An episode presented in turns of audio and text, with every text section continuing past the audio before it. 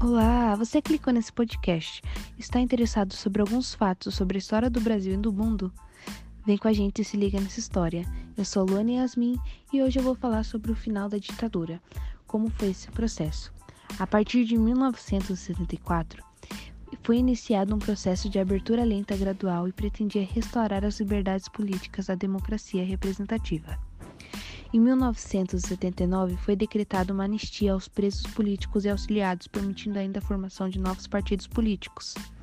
Em 1978, intensas greves ocorreram na região do ABC Paulista, que contribuíram muito para o enfraquecimento do regime militar.